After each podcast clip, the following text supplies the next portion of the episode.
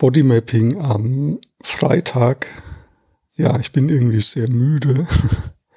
Ich habe heute Nacht nicht so viel geschlafen und ja, fühle mich irgendwie so knarzig und das Knarzige spüre ich links oben in meinem Brustraum.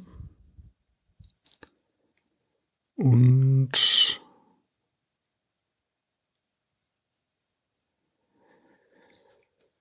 ja, und dann muss ich auch schon gähnen.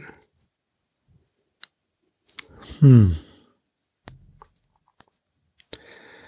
Es ist wie so eine aufsteigende Energie, die nach links hin hochsteigen möchte. Und ja, jetzt merke ich so ein Kribbeln in der linken Hand.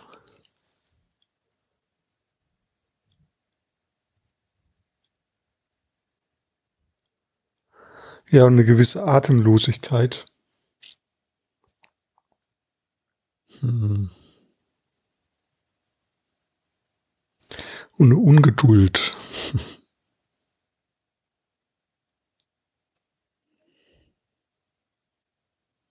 Ja, und ich habe mich auch länger nicht bewegt. Ist auch ein bisschen so, mein Körper möchte ein bisschen Sport oder Bewegung braucht, ja. Hm.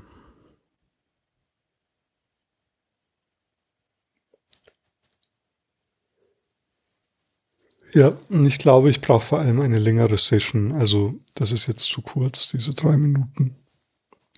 Ähm, genau. ich schalte das jetzt aus, diese Aufnahme, leg mich hin und mach mal eine halbe Stunde Bodymapping. Ja, und du kannst auch mal überlegen, also was brauchst du, wie lange ist deine optimale Bodymapping-Zeit? Ich mache ja hier immer so drei bis fünf Minuten so in der Regel. Aber frag dich das auch mal jetzt in diesem Moment, wie lange bräuchtest du, damit das wirklich gut ist für dich? So Zeit mit dir, Zeit mit deinem körperlich wahrnehmbaren Erleben.